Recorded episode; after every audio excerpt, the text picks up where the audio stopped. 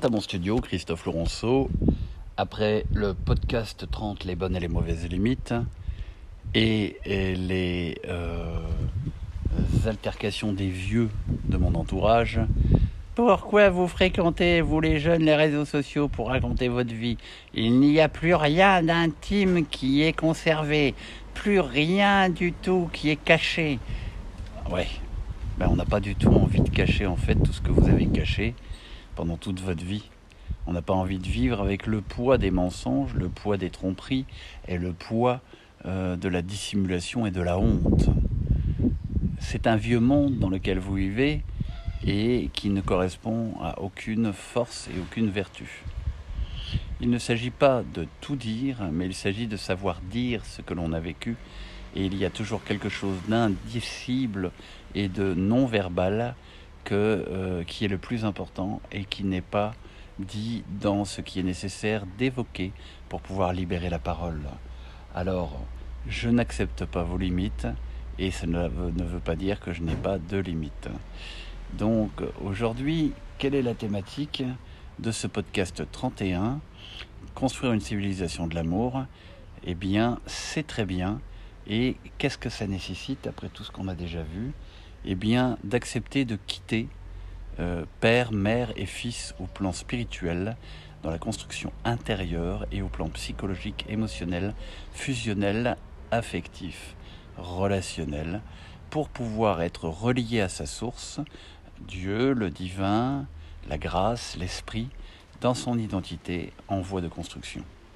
Passer de la fusion, dévorante, un moi qui dévore l'autre, qui manipule l'autre, qui tente de manipuler l'autre, vers un moi qui s'ouvre et qui se laisse animer parce qu'on utilisera une dialectique jungienne par un soi même si je n'adhère pas à toutes les théories et je suis conscient de certaines inversions euh, de la pensée et l'anthropologie de Carl Gustav Jung, le divin n'est pas forcément de l'inconscient, il peut y avoir un reflet de miroir dans l'inconscient pour moi, mais je ne fais pas cette erreur que Jung a faite de prendre Dieu pour l'inconscient, mais je dirais que c'est le supraconscient dans une vision plus proche du livre de la symbolisme de la croix de euh, René Guénon, auquel j'adhère très vivement, tout en n'adhérant pas à toutes les théories de René Guénon aussi. Donc, en fait, la supraconscience est au-delà de la conscience et de euh, l'inconscient. Et donc, Dieu est partout, mais Dieu n'est pas que dans l'inconscient. Et euh, je dirais que Dieu n'est pas l'inconscient, je dirais qu'il est la supraconscience, et c'est nos inconscients qui ont besoin de prendre conscience euh, de sa présence omniprésente et de supraconscience. Donc d'une conscience supérieure à la conscience normale. Donc en fait, euh, eh bien, il y a beaucoup de gens qui n'ont pas de vie spirituelle et ou qui ont une vie religieuse mais qui n'ont pas de vie spirituelle personnelle, de relation personnelle au divin et de ce fait, ils vivent dans l'esprit du monde, ce qui veut dire couper en fait de la conscience éclairée par la grâce. Et donc ils ne peuvent pas euh, comprendre euh, les mouvements de l'esprit, de l'âme et du corps et les décisions d'hommes et de femmes qui sont des êtres nés de nouveau spirituellement, qui ne sont pas des chrétiens ou toute autre forme de religion euh, psychique. Il y a dans les traditions, dans les voies spirituelles, une façon psychique d'être religieux, puis il y a une façon spirituelle de vivre une religion. Et euh, personnellement, la religion chrétienne catholique, euh, dans ses sacrements, n'est pas une religion pour moi, mais sont des moyens, des médias que le Christ a mis en place avec les hommes pour transmettre du surnaturel. À partir de ce moment-là, euh, le surnaturel est présent partout. parce que j'ai ouvert la porte au niveau supraconscient de euh, l'Esprit Saint dans ma conscience, et donc je lui ai demandé de venir habiter tous les domaines de ma vie. Donc ce n'est pas le cas des gens, ce n'est pas le cas de tout le monde, mais c'est le cas de ceux qui le veulent. Et euh, je ne veux pas poser de limite à l'amour, à l'amour divin, à la vérité, à la beauté et à toutes les effusions, toutes les transfusions sanguines et toutes les guérisons et toutes les délivrances que la grâce m'offre, nous offre. Alors, toujours en convalescence de cardiopathie, avec euh, bien, la fin d'un appartement, d'un cabinet de 20 ans de succès. Euh, je remercie ma clientèle qui pour l'instant est euh, sans thérapeute et sans coach. Et peut-être que cela durera. Peut-être que je ne serai plus le coach ni le thérapeute euh, des gens que j'ai accompagnés jusqu'à maintenant et qui étaient encore là. J'ai une infinie gratitude hein, pour la confiance que vous m'avez attribuée et j'ai envie de m'attribuer encore une plus grande confiance parce que quelque part, je me rends compte que si moi je m'étais pas engagé, les gens n'auraient pas été là. Et c'est facile de toujours remercier les autres et se cacher faussement derrière une humilité qui n'en est pas une parce que l'humilité c'est simplement de dire si moi je n'avais pas fait ça, ça ne serait pas arrivé, mais si je n'avais pas reçu cette influence du divin à qui je donne toute gloire, eh bien ce ne serait jamais arrivé et sûrement pas par les personnes qui euh, ne l'ont pas décidé de se donner à un niveau supérieur dans le zèle de l'amour. Et aussi du travail et de la connaissance et des compétences aussi techniques des euh, différents métiers dans lesquels nous sommes. Donc il n'est pas euh, orgueilleux de donner toute la gloire à celui qui nous donne, de donner tout ce qu'on peut donner aux humains dans son service. C'est une norme et une chose naturelle dans la nature humaine que de donner et recevoir. Euh, pour une civilisation de l'amour, je crois qu'avant de monter les échelons de la sainteté, c'est-à-dire de l'union au principe divin dans notre humanité, il est important d'intégrer tous les états inférieurs euh, de capacité d'amour. Donc ne jamais jouer à Mère Teresa. Quand on donne, on accepte de recevoir, on le dit, et on est reconnaissant, on crée une relation de partage. Tout cela sont des conseils que je vous laisse glaner. Il y aura une phrase, une pensée, une réflexion qui pourront vous aider à vous ouvrir à une inspiration au quotidien et construire quelque chose à votre manière. Alors, euh, les, limites euh, à l'amour de Dieu sont autorisées. L'amour de Dieu autorise les limites, mais lorsque l'on prie Dieu de nous aider à progresser, il doit y avoir une conscience et une volonté de se laisser euh, conseiller et de se laisser animé pour dépasser ses limites. Donc je vois beaucoup de gens qui disent prier Dieu et quand un, conseil est donné, ne veulent pas euh, suivre ce conseil parce que euh, ça change et ça dérange leur manière d'être au monde, leur manière d'être en relation à ce qu'ils font, leur manière d'être en relation au travail. Et moi j'accepte d'être dérangé, je n'ai plus de travail, je ne l'ai pas choisi. Je n'ai plus de maison, je n'ai plus d'appartement.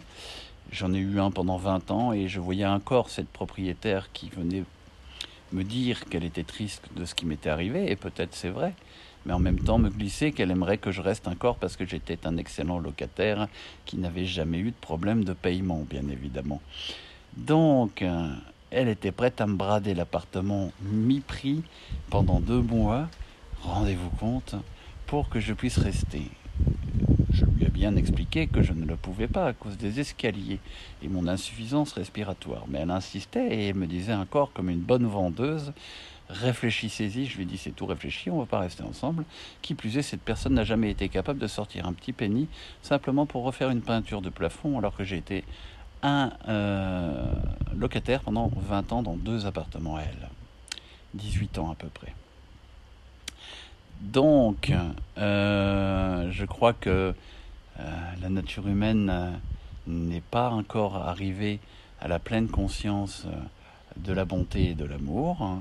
Et on en voit un exercice là. D'ailleurs, elle est hier, Sophie, ma compagne, avec qui nous voyons une zone de conflit en ce moment pour justement une question d'attachement et détachement à des relations de nos entourages et une maturité, nous avons un point de désaccord et ce point de désaccord amène à avoir une euh, séparation euh, pour voir et identifier la sagesse et le désir de l'un et de l'autre à savoir dans quel sens marcher et euh, ne plus euh, rester, donc comme je le disais auparavant, dans des liens fusionnels qui empêche tout aspect communionnel d'altérité, de développement et de croissance pour accomplir une mission à un niveau supérieur. Il faut savoir quitter, comme Matthieu 10 le dit, l'évangile Matthieu 10, c'est une référence des textes saints et c'est un enseignement du Christ, et donc il n'y a pas honte à citer l'évangile. Eh bien, euh, quitte ton père et ta mère, quitte ton fils et ta fille, et euh, pour être digne euh, de la grâce et de Dieu, et cela veut dire simplement de remettre Dieu au sommet et plus un individu au sommet. Et de ce fait, il est important de comprendre que le partage de l'intimité et des conflits est important aussi à faire parce que euh, c'est comme ce que disait au début de ce podcast ma mère, euh, vous n'avez plus de secret. Et vous dites tout à tout le monde, mais il n'y a rien de mal dans ce qui est dit là, et il n'y a pas de secret de famille à faire si on veut avoir des relations saines et équilibrées. Alors je n'ai rien à cacher, car rien ne restera caché quand on est dans l'Évangile et dans la lumière du Seigneur. Alors, il est important de ne pas succomber aux esprits dans l'invisible et aux énergies donc qui essayent de faire taire la vérité qui vous rendra libre. Oui, c'est un autre enseignement du Christ. La liberté vient de la vérité qui est énoncée. La vérité vous rendra libre, enseigne le Christ. Quand le Christ l'enseigne à travers l'Évangile, ce n'est pas un, gars d'il y a 2000 ans qui nous enseigne comme là Lao-Tzu quelque chose c'est quelqu'un qui est ressuscité, vivant dans l'invisible aujourd'hui et qui peut être en contact spirituel et mystique avec vous sans être un ami d'un centre psychiatrique euh, avoisinant votre entourage. C'est vraiment une réalité euh, spirituelle et mystique euh, de la Sainte Église catholique ou de la Sainte Église orthodoxe ou de la réalité de toutes les églises chrétiennes du monde entier. Et il y a plusieurs millions et milliards de personnes sur Terre qui ont plus ou moins cette conscience. Donc cela nécessite une réflexion et voir que la France, l'Europe, le monde, avec la pluralité des cultures et des traditions, toutes magnifiques, toutes aussi belles les unes que les autres, on, soit rentré dans une ère du Christ il y a 2000 ans et que cet homme a euh, fait que vous allez euh, aujourd'hui, euh, le 18 juin 2021, et je salue le général de Gaulle, qui lui n'était pas un FN, un RN ou ces choses-là, et qui avait une vision bien plus mystique euh, de la France, réelle et pas manipulatrice. Et dans ce cas-là, je m'inscrirai et j'invite tous les gens qui sont dans le RN et tous les gens qui sont dans le souverainisme à prendre conscience de la manipulation identitaire et du mouvement christianisme alors qu'ils ne sont pas chrétiens. J'en veux pour, pour cause euh, il n'est pas chrétien, euh, Zemmour. Euh, il n'est pas chrétien, le philosophe Onfray, mais il est souverainiste. Donc en fait, tous ces mecs qui ne sont pas chrétiens, qui sont historiens, qui connaissent l'histoire, et qui n'ont pas de relation personnelle et mystique au Christ, appelés par lui, et non pas instaurés par eux-mêmes, eh bien, ils sont tous en train de créer quelque chose d'identitaire, une coquille vide dans laquelle la haine humaine, dissimulée derrière de beaux discours, de belles paroles, et même, je dirais, un bon raisonnement humain, mais pas habité par l'amour divin, est un danger, comme en 1936, pour le pré-régime d'Hitler. Donc on ne peut pas tolérer cela si on veut participer à la construction d'une civilisation de l'amour authentique.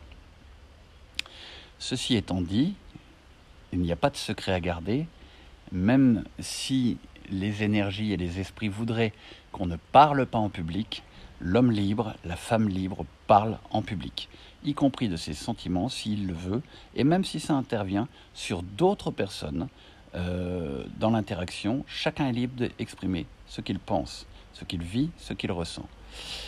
À partir de ce moment-là, commencez à prendre modèle, non pas imiter, mais modéliser. Osez vous libérer de ce qui vous enferme. Lisez le livre La honte de Boris Cyrulnik sur la honte, le mourir de dire la honte. C'est une œuvre magistrale nécessaire pour faire prendre conscience que vous êtes enfermé soi-disant dans des bonnes attitudes moralistes, dans des secrets de famille et dans des carcans de mort parce que vous avez honte de dire et de dénoncer le mal que l'on vous a fait. De ce fait, je l'ai expliqué dans le podcast précédent, les bonnes et les mauvaises limites, podcast 30, il y a après des effets pervers au plan des enjeux transférentiels, contre-transférentiels et projectifs, où les personnes vont prendre des personnes assimilées inconsciemment à des figures d'autorité pour pouvoir injecter et, se libérer du poison qu'elles ont reçu de personnes apparemment faussement assimilées d'inconscient à inconscient, parce que quelques points communs. J'avais pas vu qu'il y avait encore des, charreuses, des vieilles mobilettes euh, aujourd'hui. Et donc, euh, faites attention euh, si vous ne sortez pas de la honte, du non-dit, et si vous n'exprimez pas de manière verbale, et même l'expression de tout ce qui est non verbal, par rapport à de la haine de votre passé, que vous ne cherchez pas à savoir si c'est inconscient en vous, que vous ne remettez pas et contextualisez pas temporellement et historiquement dans les relations précises, vous allez faire du mal sans vous en rendre compte, en transférant et en tentant d'injecter en fait euh, ces souffrances, ces poisons euh, dans des personnes qui n'y sont pour rien. Donc, moi personnellement, je déteste ça. Et je vous invite aussi une main en avant à dire je déteste ça quand vous sentez qu'il y a quelque chose qui ne vous correspond pas. Alors, comment rentrer dans la perception de ces transferts contre transferts le transfert, très rapidement, c'est quelque chose d'inconscient qui est transféré du passé d'une personne vers l'autre. Le contre-transfert, c'est quand on est en relation thérapeutique, la part du thérapeute ou du praticien de l'aidant à analyser par lui-même.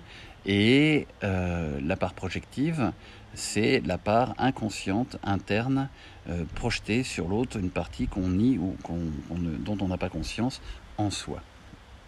Voilà pour faire rapide. Euh, mais ce sont des bons éléments de discernement et des, pour débuter un travail. Il a donc, là, il y a donc une nécessaire temps de méditation, d'adoration.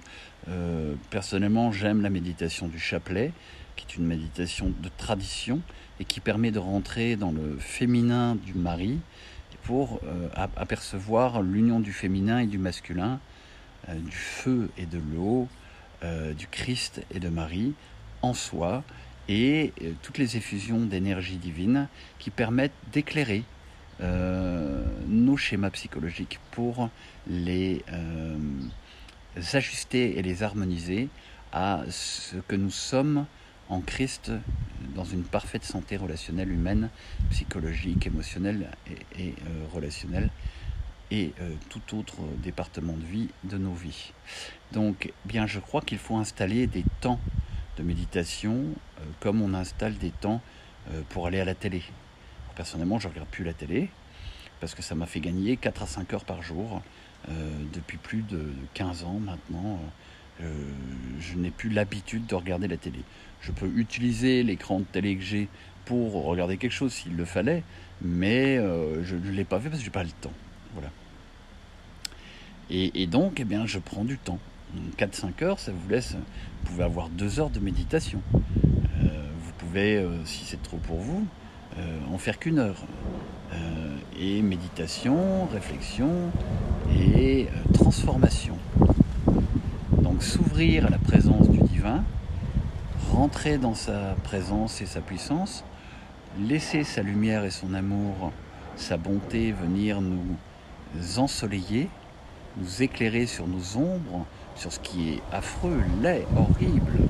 Car sachez-le, vous avez ici dans le podcast 31 un monstre, un violent, un être abject qui mange les enfants et qui est terrible, un ogre.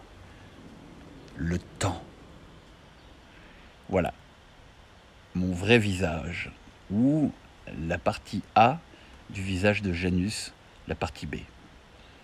Qu'est-ce que c'est bon, un enfant avec de la sauce de Starrip. ah, pour ceux qui croient en la réincarnation, Ne m'écrivez pas pour me dire que je suis une réincarnation d'un pirate ou que je suis une réincarnation euh, d'un euh, viking ou des choses comme ça. Certaines ont déjà fait le truc avec les, les chevaliers de l'ordre du Temple et euh, des esclaves romains aussi sous Néron. Alors, on se marre bien des fois hein, avec tout ce qu'on peut voir sur Internet et ailleurs. Donc euh, je n'adhère pas à ces dernières théories, je suis euh, ouvert et curieux de discussion, mais il n'y a pas assez de preuves euh, et de démonstrations possibles. Et j'ai souvent médité depuis l'âge de mes 20 ans et constaté chez les personnes le danger d'un déséquilibre psychique à vouloir savoir qui on a été sans chercher à savoir qui on est aujourd'hui. Et j'ai vu que toutes les guérisons trouver euh, plutôt euh, pied dans une mémoire ancestrale et non pas dans une mémoire euh, d'autres personnes qui auraient été d'autres personnes et qui, qui seraient en relation avec nous-mêmes. Ça crée en fait un trouble de l'identité, un morcellement de la personnalité. Et je ne sais pas si certaines schizophrénies ne peuvent pas venir de là, ou des états de bipolarité aussi, euh, alors ce ne seraient pas les seules causes, mais euh, ça peut être un des facteurs pour les gens qui sont euh, environnés de ce genre de système de croyance et de leurs influences nocives au plan invisible. Je crois qu'il y a un livre très bien de René Guénon qui s'appelle L'erreur spirit, ou aussi sur l'erreur de la réincarnation, euh, alors qu'il connaissait parfaitement bien la tradition hindoue et ne rejetait pas la notion de transmigration qui n'est pas identifiable au mouvement de Blavatsky euh, au XIXe siècle qui ont rapporté ce réincarnationnisme qui n'est que occidental et qui ne correspond pas au fond culturel et au fond de structure de pensée de l'Inde et de l'Orient. Si on veut vraiment avoir des choses très sérieuses, on peut aussi lire Ananda K. Komaraswamy, qui n'est pas un, petit joueur et qui était le directeur du musée de Boston, entre autres, mais aussi à Londres, qui maîtrisait parfaitement dix langues et qui a écrit une somme de livres qui sont très sérieux et qui vous apporteront de véritables connaissances. Personnellement, j'apprécie beaucoup.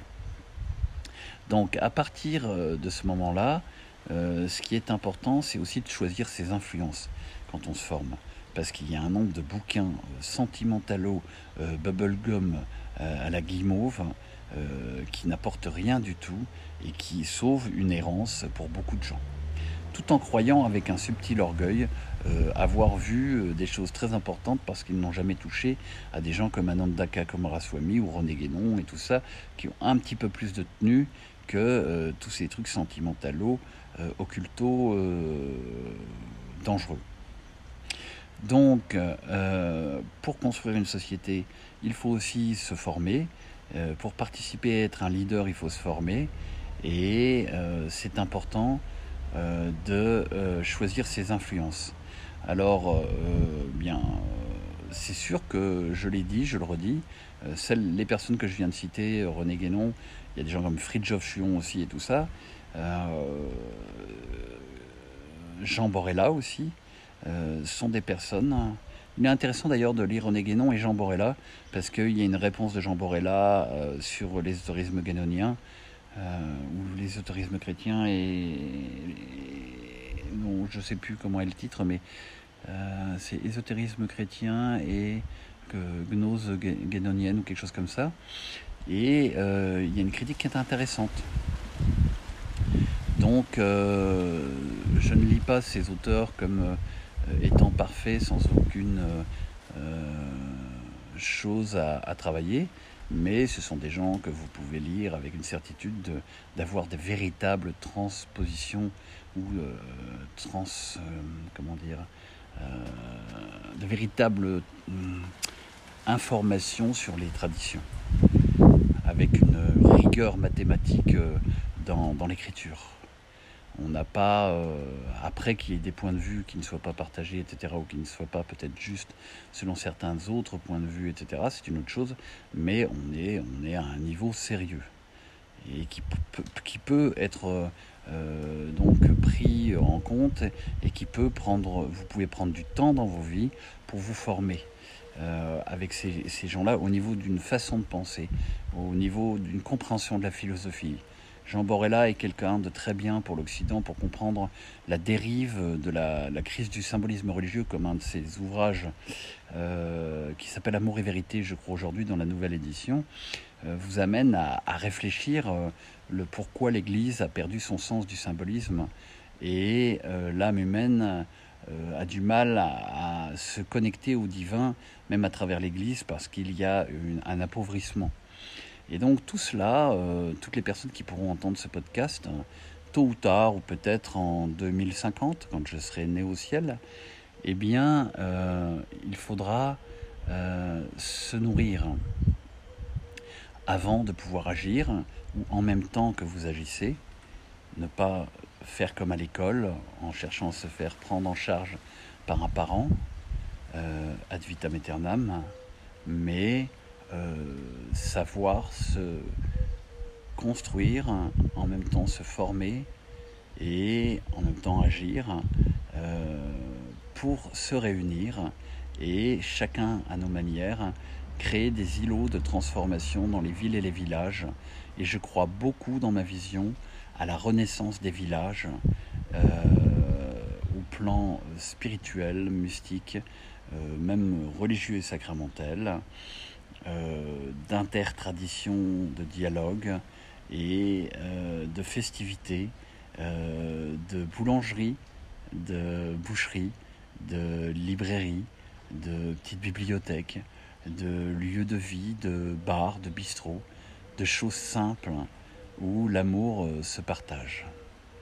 Voilà.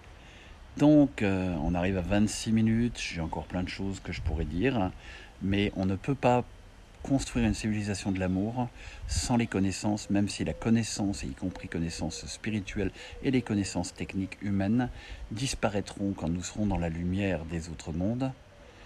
Nous avons la nécessité de la développer pour pouvoir organiser notre cosmos, notre création, et il est important, très important, que euh, ceux qui ont reçu les dons euh, les travaillent, sachent se détacher, comme il est dit dans Matthieu 10, de quitter psychiquement et spirituellement son père, sa mère, ses pensées, les croyances, ou toutes croyances qui ne sont pas réellement des croyances qui vous relient à la source, son fils aussi, et sa fille, moi-même en tant que tant que fils, j'ai quitté les pensées de ma mère, j'ai quitté les pensées de mon père il y a longtemps déjà, euh, et les choix de mon père et de ma mère pour euh, pouvoir, même si cela a amené beaucoup de combats euh, spirituels, de rejet, de souffrance et de construction, pour pouvoir répondre à l'appel de la source intérieure et supérieure et participer réellement à l'accomplissement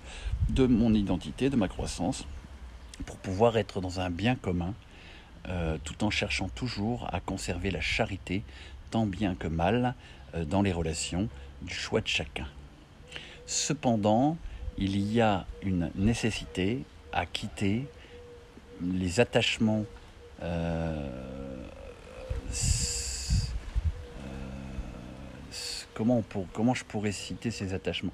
Des attachements toxiques, parce que coupant euh, d'un plus grand développement de son potentiel. Et donc coupant le monde du don, des dons de chacun pour euh, faire jaillir dans la société cette nouvelle civilisation de l'amour. Donc il est nécessaire de se détacher, de se dépouiller et d'apprendre ce qu'est le détachement et le dépouillement, que d'être quitté et de quitter euh, ne veut pas dire abandonner, ne veut pas dire laisser pour compte, ça veut dire sortir de la fusion prendre le logos, le verbe divin, et couper en fait le lien fusionnel toxique avec l'épée à double tranchant de la parole inspirée pour que les individus se relient d'eux-mêmes à la source. Et je dirais, comme Annick de Souzenel, dans ce cas-là, va vers toi-même. Christophe Laurenceau, Saint Amour Studio, christophelaurenceau.com. Vous pouvez aller sur mon site et euh, ben, on va la construire, cette civilisation de l'amour. Et comme dans tout accouchement, ben, il y a des douleurs.